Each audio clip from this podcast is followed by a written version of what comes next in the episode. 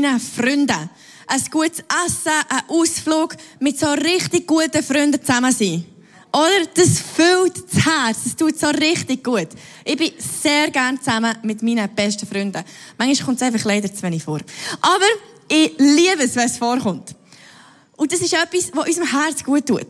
Was unserem Herz aber noch besser tut, ist, wenn wir Zeit mit Gott verbringen können. Wenn wir in seine Gegenwart eintauchen können. Nähe zu ihm schafft Vertrauen. Und das gibt unserem Alltag enorm viel Kraft, wenn wir immer wieder seine Nähe suchen, seine Gegenwart suchen. Und das Paradox an dem Ganzen ist, dass wir uns immer wieder doch vornehmen, mehr Zeit mit Gott zu verbringen, in seine Gegenwart einzutauchen. Und gleich ist es manchmal so umkämpft. Oder vielleicht geht es euch nicht so. Aber man nimmt sich doch manchmal vor, das zu machen und, und, und wirklich einzutauchen, mit Gott zusammen zu sein. Und dann kommen einem ganz viele verschiedene Sachen in Sinn, die man ja noch könnte, sollte erledigen und was man ja auch noch könnte machen oder? Und dann kommen einem plötzlich im Haushalt ganz viele Sachen in Sinn, die man ja noch machen sollte oder wo man noch etwas Cooles nebendran machen könnte und die Zeit mit Gott ist plötzlich, ah, stimmt, oh, die wäre ja auch noch gewesen, oder? In Matthäus 6,33 heisst es, trachtet zuerst nach dem Reich Gottes und nach seiner Gerechtigkeit, so wird euch das alles zufallen. Wir wollen unser Herz immer wieder Gott hergeben. Seine Gegenwart suchen, sein Reich, seine Gerechtigkeit. Und spannend ist, dass Gott das wie an einer Verheißung hängt. Dass wenn wir zuerst nach seinem Reich trachten, nach seiner Gegenwart, dass uns alles wird zufallen. Was ist das alles? Ich glaube, dass Gott uns einfach versorgt mit dem, was wir brauchen. Ich habe nicht das Gefühl, dass es äh, das schönste Haus mit Pool und der Ferrari, vielleicht ja schon, aber ich glaube mehr, dass Gott meint, dass er uns mit dem versorgt, was wir brauchen für unser Leben. Und darum sollen wir uns immer wieder ausstrecken nach Gottes Reich. Was bedeutet das genau? Wie hat es bei den ersten Christen ausgesehen? Die ersten Christen, die haben sich getroffen in einem Haus und plötzlich haben sie den Heiligen Geist erlebt. Der Heilige Geist ist gekommen, so wie mit Feuerzungen, und sie sind erfüllt worden mit dem Heiligen Geist. Sie haben Gemeinschaft erlebt. Sie haben Gottes Reich auf dieser Erde gebaut. Und wir lesen in der Apostelgeschichte 2,42. Ähm, ich habe eine gute deutsche Übersetzung gesucht. Ich habe nicht ganz die gefunden, die ich wollte. Im Englischen heisst es, they devoted themselves. Devoted heisst hingegeben. Es heisst, sie haben sich hergegeben. Sie haben alles gegeben. Sie haben sich hergegeben, dem Reich von Gott. Und genau, die nächste deutsche Übersetzung, die ich gefunden habe, ist die gute Nachricht. Da steht, sie alle widmeten sich eifrig. Sie haben alles gegeben dafür. Was für sie als Gemeinde wichtig war. Sie ließen sich von den Aposteln unterweisen. Sie hielten in gegenseitiger Liebe zusammen. Sie feierten das Mahl des Herrn. Das haben wir jetzt gemacht. Und sie beteten gemeinsam. Sie haben sich hergegeben an Gott. Und Gott hat ihnen alles gegeben, was sie brauchen für das Leben. Und der Glaube an Gott und sein Reich ist mit in ihrem Alltag erlebbar gewesen. Und Gott hat sie versorgt. Was spannend ist, ist zu sehen, was das für Auswirkungen hat Es heisst, sogar Menschen, die Gott nicht kennt, haben gemerkt, dass die Leute Liebe leben, dass die Leute Annahme leben, dass, die, dass bei diesen Leuten irgendwie, dass man einfach sein kann, wie man ist, die das gespürt. Es heisst nämlich im nächsten Vers, im Vers 43, eine tiefe Ehrfurcht vor Gott erfüllte alle Menschen in Jerusalem. Und er wirkte durch die Apostel viele Zeichen und Wunder. Es heißt, alle Menschen in Jerusalem. Jerusalem ist riesig, oder? Und die ersten Christen haben Einfluss auf alle Menschen in Jerusalem. Stell dir mal vor, du hast Einfluss auf deine ganze Nachbarschaft, auf, deine, auf dein ganze Dorf. Wenn man von dir redet, sagt man, hey, weisst du was? Sie trägt so viel Liebe. Irgendwie, wenn ich mit ihr zusammen bin, spüre ich einfach, ich bin gut so, wie ich bin. Weißt du, was für ein Zeugnis? Oder? Wenn wir dürfen wissen, dass, wenn Gott in uns lebt, und wir mit ihm Zeit verbringen, dass es raussprudelt.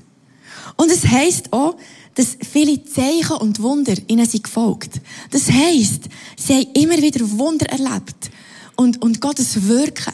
Und wie schön ist es, dass wir hier im CRZ immer wieder dürfen, Sonntag für Sonntag erleben, wie Gott wirkt.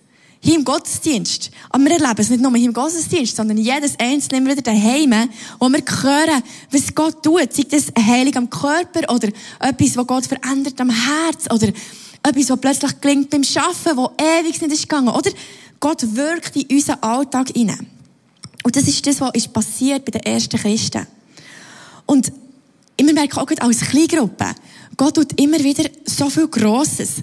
Wir haben als Kleingruppe so ein Büchlein, ich weiss, ich muss es wieder mal vornehmen, aber wir haben eins, wo wir ähm, Gebetsanliegen aufschreiben und dann immer wieder vornehmen und sehen, was Gott schon hat da. Und wie gut, wenn wir Gott Merci sagen können für das, was er immer wieder tut. Manchmal checken wir es gar nicht, was er schon hat da. Und immer wieder schauen, hey, er ist im Wirken, er tut Grosses, weil wir uns nach seinem Reich ausstrecken. Immer wieder ihm uns hergeben Es heisst, sie haben sich hergegeben, they devoted themselves. Sie haben sich Gott hergegeben. Für sie war klar, dass Gott und sein Reich zuerst kommt, für die ersten Christen. Sie haben das Leben ohne den Jesus kennt, bevor Jesus auf die Erde kam. Sie, sie haben es gut gehabt, aber wo Jesus ist auf die Erde gekommen, hat es ihr Leben revolutioniert. Plötzlich haben sie gemerkt, wow, da ist, da ist ein Gott, wo, wo erlebbar ist, wo Wunder wirkt. Und als Jesus dann auf, den Himmel ist gegangen, ist es ihnen klar gewesen, hey, wir leben das Reich, das muss weitergehen. Und für sie ist ganz klar gewesen, dass Reich von Gott kommt zuerst und das ist die oberste Priorität. Und die Frage ist, oder, wo ist unsere Priorität? Wie schnell kann es gehen, dass wir uns manchmal nach anderen Sachen ausstrecken? Nach ganz alltäglichen Sachen, die grundsätzlich ja auch nicht schlimm sind. Aber die sozialen Medien, Instagram und verschiedene, die Welt, sage ich mal, was ist die Welt da, aber jedenfalls, die erzählen uns, dass das wichtig ist, ähm, wie wir aussehen, wie wir wirken, was wir alles können schaffen, was wir für eine Ausbildung haben. Also Ausbildung ist natürlich wichtig. Aber sie sagen uns, wir sollen ein schönes Haus haben, wir sollen ähm, die Welt bereisen, wir müssen viel Geld haben, wir müssen viel erreichen, wir müssen, keine Ahnung, gewisse Filme geschaut haben. Da gehöre ich nicht dazu. Wir müssen einen schönen Mann heiraten. Eh, nein, nicht heiraten, sondern einfach einen haben. Genau, einfach so. ich dachte, ich habe aufgeschrieben heiraten. Und dachte, ah, nein, die sagen eigentlich nicht heiraten. Ähm, genau. Wie schnell geht es uns, dass wir uns nach so Sachen auch ausstrecken, oder? Und es ist ja grundsätzlich auch nicht schlimm. Aber die Frage ist echt, wo ist unsere Priorität? Um das geht oder? Und ich werde euch das da ein bisschen aufzeichnen. Und zwar haben wir alle in der Woche, oh wow, super, 168 Stunden zur Verfügung. Wir haben alle 168 Stunden zur Verfügung. Und ich sage jetzt mal, die meisten von uns von dieser Zeit schlafen wir ein Drittel. Hm, vielleicht nicht ganz. Aber die einen schlafen mehr, die anderen schlafen weniger. Die einen wetten vielleicht manchmal mehr schlafen und können nicht. Hm. Ähm, nachher gibt es ein Drittel, wo wir arbeiten. Oder in die Schule gehen. Oder so einfach, vielleicht arbeiten die einen ja auch daheim. Einfach so, wir, wir arbeiten und wir schlafen. Das ist super. Und dann ähm, gibt es da noch 56 Stunden, die wir zur Verfügung haben. Und man sagt, der durchschnittliche ähm, Benutzer von sozialen Medien verbringt 17 Stunden in der Woche. Ja, gefunden, das ist noch viel.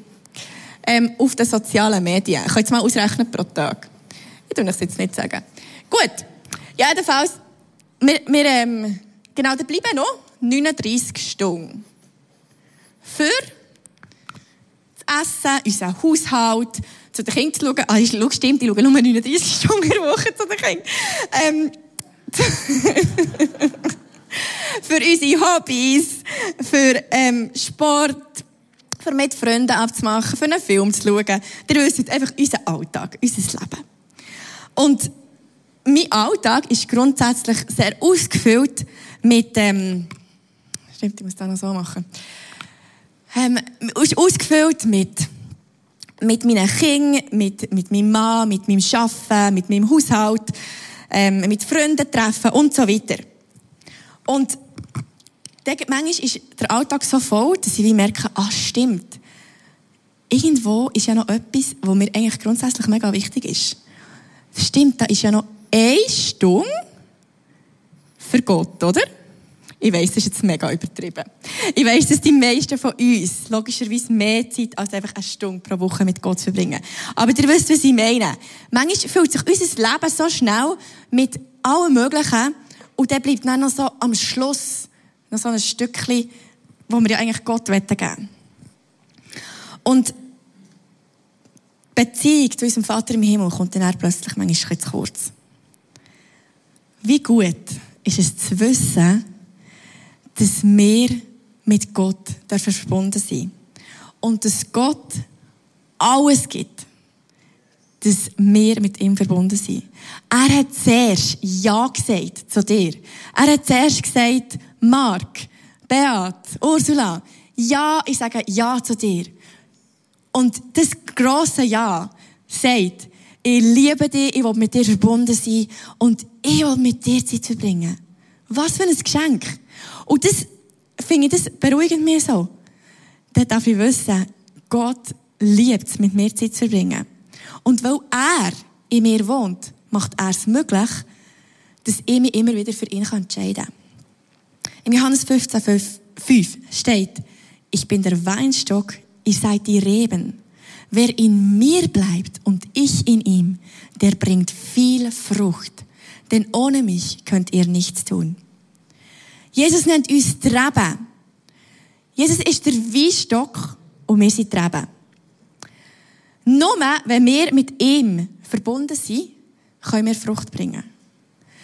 Und Rebe trägt die wunderschönen Trauben, nur weil sie mit dem Weinstock verbunden ist. Rebe trägt Frucht, weil sie verbunden ist. Und sie muss nichts dafür tun. Sie muss einfach eingepfropft sein. Nehmen wir es nicht raus. Sie muss einfach eingepfropft sein in diesen Weinstock. Dann bringt sie Trauben. Sie muss nichts dafür machen. Das passiert automatisch, oder? Wenn sie eingepfropft ist, dann kann man die Trauben automatisch führen. Sie muss echt da sein.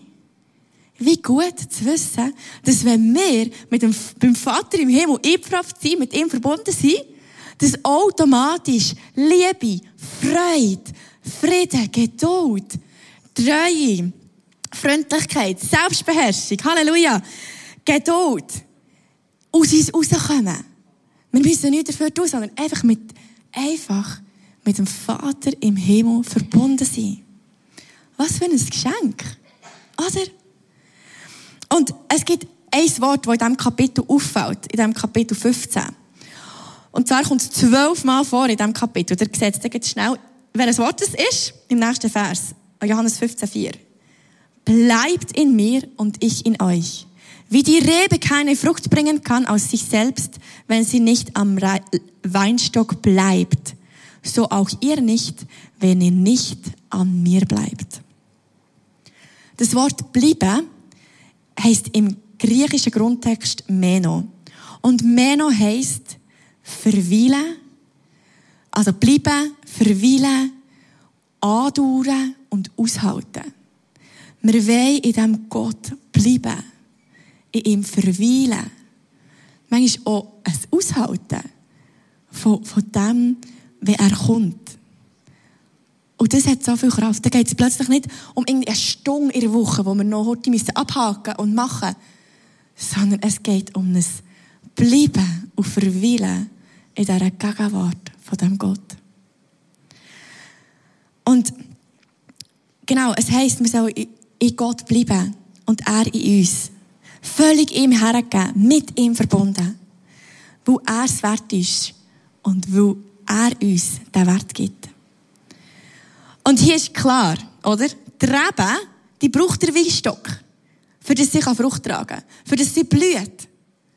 Es ist, wenn sie, ähm, wenn sie ausgepropft wird, dann, dann verdorrt sie, dann bricht sie ab. Wenn der Winzer vorbeikommt, denkt er, ah nein, die können wir nicht brauchen, die schneidet sie ab. Das ist die Realität von der Traube, oder? Äh, von der Rebe. Von der Traube, die tut man pflücken. Darum müssen wir uns immer wieder entscheiden, wollen wir uns immer wieder entscheiden, verbunden zu bleiben mit dem Weinstock, mit dem Vater im Himmel. Und er in uns macht es möglich. Und ich glaube, es hilft manchmal auch, einen Plan zu haben. Wie zu wissen, hey, was hilft mir denn, verbunden zu bleiben mit dem Vater im Himmel? Ich meine, in unserer Ehe ist es so, wenn es hilft uns, unsere Ehe blühend zu behalten, wenn wir uns einplanen, Zeit miteinander zu verbringen. Und, und wir sagen, hey, dann verbringen wir Zeit und was machen wir denn? Das hilft uns. Darum hilft es uns auch, wenn wir einen Plan haben, wie wir Zeit mit Gott verbringen. Und zwar hilft es, wenn wir uns entscheiden für eine Zeit. Wann verbringen wir Zeit mit Gott? Ist das vielleicht keine Ahnung, bevor das Kind aufstehen, bevor sie arbeiten, bevor sie ins Fitness gehen, bevor keine Ahnung was, oder ist es am Mittag oder am Abend? Wann ist die Zeit? Wann ist die Zeit, wo wir, wo wir mit ihm verbringen? Dann entscheide dich für einen Platz. Klar ist nicht immer genau der gleiche Platz. Und gleich hilft es, wenn wir wie wissen, hey, der, der verbringe Zeit mit meinem Gott. Ich weiss, meine Mami, die, die habe ich immer am Morgen bei uns am Küchentisch, hat die Bibel gelesen. Immer wenn wir halt zum Morgen, also nicht beim einfach, wenn wir irgendwie unser Zeug haben gemacht am Morgen als Teenies, ist sie dort am Bibellesen gewesen. Und das war wie ihr Platz gewesen. Und das hat mich geprägt. Und ich glaube, es prägt unsere Kinder, aber es prägt unser Gottesleben, wenn wir wissen, da ist ein Ort, wo ich kann Zeit mit Gott verbringen. Vielleicht ist der Sessel in der Stube oder der Wald, wo du, vielleicht gehst du gerne laufen. Ein Ort, wo du merkst, das fällt dir leicht, dort Zeit mit Gott zu verbringen. Und entscheide dich für einen Plan. Manchmal haben wir das Gefühl, ah ja, jetzt habe ich Zeit und jetzt habe ich einen Ort, das ist gut. Äh, was machen wir jetzt, Gott? okay. Also manchmal ist es auch echt gut, einfach auf ihn zu warten. Das ist auch gut. Aber es gibt auch Momente, wo, wo es uns hilft, wenn wir wissen, ah, ich bete vielleicht das Vater unser durch. Oder ich höre einen Worship-Song. Ich habe ein Gebetsbuch, wo ich etwas aufschreibe. Ich, ähm, ich, ich plane wie voraus, oder? Für so viele Sachen planen wir, aber die Zeit mit Gott ist echt so, ah ja, das so kann man dann, gell? oder? Also ich merke es ja manchmal auch. Aber es hilft manchmal, wenn wir uns sagen, ich, ich überlege mir, wie, was ich dann mache. Ich schreibe mir immer am Sonntagabend in meine Agenda für und überlege mir so, wenn ich so eine längere Zeit mit Gott raus während der Woche. Und dann, dann überlege ich mir, wenn, und jetzt tue ich mir wie auch neu aufschreiben, was ich dann machen will. Ich vielleicht etwas Kreatives oder einfach einen Worship-Song hören oder, oder vielleicht natürlich mehrere. Einer ist ein schnell vorbei. aber ist ja gleich. Aber ich so, oder was mache ich denn? Dass, dass ich nicht einfach so dort hocke und dann denke, ah ja, dann tue ich vielleicht ein bisschen gemütlich ablegen, ein bisschen saugen. Und das ist als Mami, die nicht viel Schlaf hat, nicht so eine gute Idee. Weil dann ist die stille Zeit sehr still. Ähm, Darum habe ich gemerkt, ich muss etwas machen. Das hilft mir, wenn ich es plane. Dass es nicht einfach nicht vorbei ist und dann, ah Gott, sorry, gell. Also Gott, ich weiss das ja und das ist ja auch nicht das Problem, aber mir persönlich hilft es, wenn ich es wie plane. Und ich habe jetzt wie gesagt, hey, wir, wir wollen verbunden bleiben, wir wollen uns entscheiden für ihn und wir wollen Zeit planen. Und gleichzeitig ist, wir können noch so viel planen und machen, aber wenn Gott uns nicht in seiner Gnade eine Begegnung gibt in dieser Zeit, dann, ja, es ist einfach auch Gnade, wenn wir dann ihm dürfen begegnen, oder? Wenn wir uns die Zeit nehmen. Darum werde ich mit euch die Geschichte anschauen, wo der Solus zum Paulus wird. Der Saulus war ein Pharisäer. Und er hat Christen verfolgt. Er ist voll gegen die Christen vorgegangen. Er ist, ähm, von, auf dem Weg nach Damaskus gewesen und er hat nur mehr Christen, gefangen. Und er hat auf keine Art und Weise Gott gesucht. Er hat sich auch nicht entschieden gehabt, Zeit mit Gott zu verbringen. Er hat Gott gar nicht kennt. Also auch nicht so, wie, wie wir das uns vorstellen. Dass Gott ihm begegnet, war reine Gnade gewesen. Es heißt in Apostelgeschichte 9, 3 bis 5. Auf seiner Reise nach Damaskus, kurz vor der Stadt, umgab Saulus plötzlich ein blendendes Licht vom Himmel. Er stürzte zu Boden und hörte eine Stimme. Saul, Saul, warum verfolgst du mich? Wer bist du, Herr? fragte Saulus. Ich bin Jesus, den du verfolgst, antwortete die Stimme. Gott begegnet dem Paulus. Und Paulus hat eine Begegnung mit dem Gott nicht gesucht. Er, Gott begegnet hier im Paulus aus reiner Gnade. Paulus hat nichts dafür gemacht. Und das Krasse ist, der Paulus erkennt in dem Moment von dieser Begegnung, dass es Gott gibt und ändert sein Leben und um 180 Grad. Vorher hat er Christen verfolgt und nachher sagt er, ich will, dass alle Christ werden. Irgendetwas ist hier passiert. Erst durch die Begegnung mit Gott und durch seine Entscheidung für Jesus hat Paulus angefangen, das Reich von Gott zu bauen. Und hat, hat das Reich von Gott verbreitet und hat die Welt, die damalige Welt, auf den Kopf gestellt. Nicht nur die damalige Welt, sondern auch die heutige Welt. Ich meine, wenn man nicht die Briefe hat und all diese Sachen, dann, die Bibel wäre viel schneller. Also Gott hat sicher einen anderes berufen. Aber Paulus, sein Leben hat enorm, enormen Einfluss gehabt, wo Gott ihm ist begegnet. Aus seiner Gnade. Und darum, eine Begegnung mit Gott passiert durch Gnade. Wir können Gott so suchen und Zeit mit ihm verbringen und probieren, etwas zu machen. Und, aber die Begegnung mit dem Vater im Himmel ist Gnade. Darum bete ich für, für uns als Kirche. Ich bete vor allem auch für unsere Jugendlichen, dass sie ganz, ganz tiefe Begegnungen mit dem Vater im Himmel dürfen haben. Dass der Glaube nicht Religion ist. Weil Jesus ist nicht Religion. Jesus hat Begegnungen geschenkt. Und das ist mein Gebet für, für unsere Church, für, für die Jugendlichen, für meine Kinder, dass sie ganz, ganz tiefe Begegnungen mit dem Vater im Himmel dürfen haben, weil das verändernd ist, weil das unser Leben prägt. Ich meine, beim Paulus ist der Glaube an Gott nur Religion am Anfang. Er war Pharisäer. Er hat jedes einzelne Gebot bis ins kleinste Detail gewusst.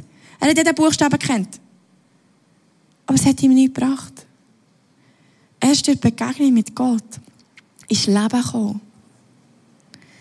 Und das hat sein Leben auf den Kopf gestellt.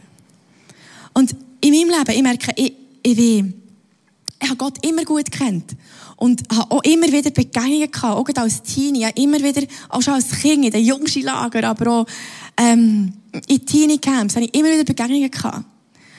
Und als ich dann ähm, bei Reden war, bin ich Student und hatte einfach ganz viel Zeit gehabt.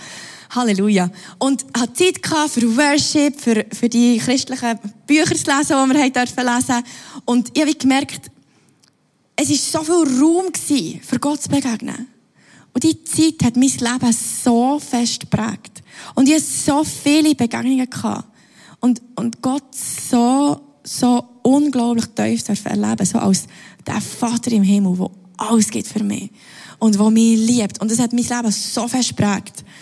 Und noch heute nehme ich von diesen Begegnungen. Jetzt, im Moment ähm, ist es nicht so, dass ich als Studentin lebe und einfach Zeit habe, gell? sondern mein Alltag läuft. Und es ist nicht gleich viel Zeit und es spielt Gott auch gar keine Rolle. Gott spielt keine Rolle, wie viel Zeit wir haben. Aber es geht darum, dass wir immer wieder ihm dürfen begegnen. Immer wieder verbunden sein. Es heißt, bleibt in mir und ich in euch. Was für ein Geschenk, dass wir mit dem Vater im Himmel, mit dem Weinstock verbunden sind und automatisch dürfen Frucht bringen. Es heisst, bleiben, das Wort mehr noch, wir sollen verweilen, Ausdauer zeigen, manchmal auch aushalten, oder? Manchmal ist auch Gott suchen, ein Aushalten, wenn wir nicht etwas wahrnehmen oder spüren. Aber es geht eben nicht nur um das sondern es geht darum zu sagen, ich spüre immer Gottes Gegenwart, weil Gottes Gegenwart auch gegenwärtig ist auf dieser Erde. Und es ist auch immer wieder ein Glauben zu wissen, dass wenn ich da verbunden bin und andocke, dass er immer wirkt. Egal was ich wahrnehme und spüre. Und wir geben Gott nicht das, was übrig bleibt, sondern wir bleiben mit ihm verbunden, wo er uns das Wichtigste ist. Wir sind nicht limitiert auf eine, auf drei, auf fünf Stunden in der Woche, sondern wir haben die 168 Stunden in der Woche, wo unser Leben von ihm prägen Beim Arbeiten, beim Schlafen im Traum, beim, mm, keine Ahnung, im Hobby machen, bei Freunden treffen. Ich bin auch schon in der Küche gestanden und irgendwie beim Kochen und gemerkt, oh wow, ich, ich nehme mega Gottes Gegenwart wahr. Gott ist doch nicht limitiert auf irgendwie eine Stunde oder etwas.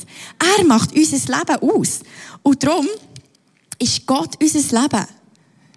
Und er macht uns aus. Nicht irgendeine Stunde oder ein Moment, sondern er prägt unser Leben. Jeder, jedes kleinste Detail von uns kennt er. Und wir sind mit ihm verbunden. Wir wollen uns immer wieder auf ihn ausrichten und hören, was er sagt. Wir wollen mit ihm verbunden sein und unser Herz immer wieder auf ihn ausrichten. Und wenn wir mit ihm verbunden bleiben und zuerst nach seinem Reich trachten, merken wir plötzlich, dass wir vielleicht anders über unsere Mitmenschen reden. Dass uns eben Sachen bei, beim Arbeiten irgendwie plötzlich gelingen, wo uns vorher, wo wir irgendwie nicht weiterkommen, wirkt er rein.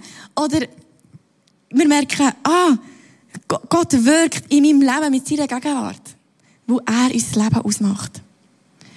Und vielleicht merkst du, der Gott, von dem, wo ich da rede, der, das klingt vielleicht noch gut, aber du weißt gar nicht, was das heisst, ihn persönlich zu kennen. Und weißt du, das ist nicht eine gute Nachricht. Ich habe dir ein Gebet mitgebracht, wo du darfst mir nachher reden, wenn du das willst und sagen, ich werde heute dem Gott mein Leben geben, wo er auch mein Leben soll ausmachen und ich mit ihm verbunden bleiben, wo er, das klingt noch gut, der Gott, wo er alles hat gegeben für dich. Wir werden still zum Gebet. Jesus, ich komme zu dir. Bitte vergib mir all meine Fehler. Komm jetzt in mein Herz. Bist du, mein Gott, ich will dir nachfolgen. Ich glaube an dich. Erfüll mich mit deinem Heiligen Geist. Und danke, Jesus, dass du, jeder, der das betet hast, jetzt geht segnest mit deinem Heiligen Geist. Und jetzt geht ganz eine tiefe Begegnung mit dir. Danke, Vater. So gut, dass wir dürfen wissen, dass Gott immer wieder in unserem Alltag Begegnungen schafft mit ihm. Als ich, kurz nachdem, als ich von Redding zurückgekommen bin, mit meiner Schwester in, in der Bucht gelaufen, gespielt, und wir haben da irgendwie über Gott und, und das Leben in der Kirche und so austauscht. Und irgendwie habe ich eigentlich das Gefühl gehabt, oh, meine Schwester, die, die redet irgendwie da so von, was wir alles müssen und was wir alles sollten und so. Und ich gesagt, hey Steffi, weißt, das Leben mit Gott besteht nicht aus Religion. Das Leben mit Gott besteht aus einer Begegnung mit dem Vater im Himmel. Und dann habe ich gesagt, weißt du, wir sind jetzt gerade hier Bucht, spielt keine Rolle, durch mal deine Hände so herhaben. Das haben wir zu Redding gemacht. Und ich dachte, das können wir hier auch. Und dann hat sie ihre Hänge hergehabt und ich gesagt, Heiliger Geist, komm jetzt und erfüllt Steffi mit deinem Heiligen Geist. Und sie hat dort in der Bucht so eine tiefe Begegnung mit dem Vater im Himmel. Es ist so etwas in ihrem Herz passiert. Und sie sagt, heute denkt sie immer wieder an die Begegnung. Das ist jetzt zehn Jahre her. Und ich glaube, jeder von uns hat irgendwo eine Begegnung, die wir immer wieder nehmen können. Weil Gott uns begegnet ist. Und ich glaube, dass Gott heute Morgen Begegnungen geben Tiefe Begegnungen wo er dich sieht, wo er Ja sagt zu dir. Und wo er es liebt, mit dir zusammen zu sein. Und ich werde euch jetzt noch beten für das. Vater im Himmel, ich danke dir, dass du uns hast verheißen, dass wir mit dir verbunden bleiben und du mit uns verbunden bleiben Was für ein Geschenk. Dass du alles gibst dafür, mit uns verbunden zu sein. Und unseren Alltag willst prägen mit deiner Gegenwart. Und danke auch, dass du uns immer wieder begegnest. Was für ein Geschenk. Und danke, dass du heute Morgen, wenn wir uns aus ausstrecken nach dir, uns einfach das begegnen. Weil du ein Gott vor Begegnung bist. Ein Gott vor Liebe bist, der uns sieht an dem Ort, wo wir stehen. Du bist so ein guter Gott. Danke vielmals. Amen.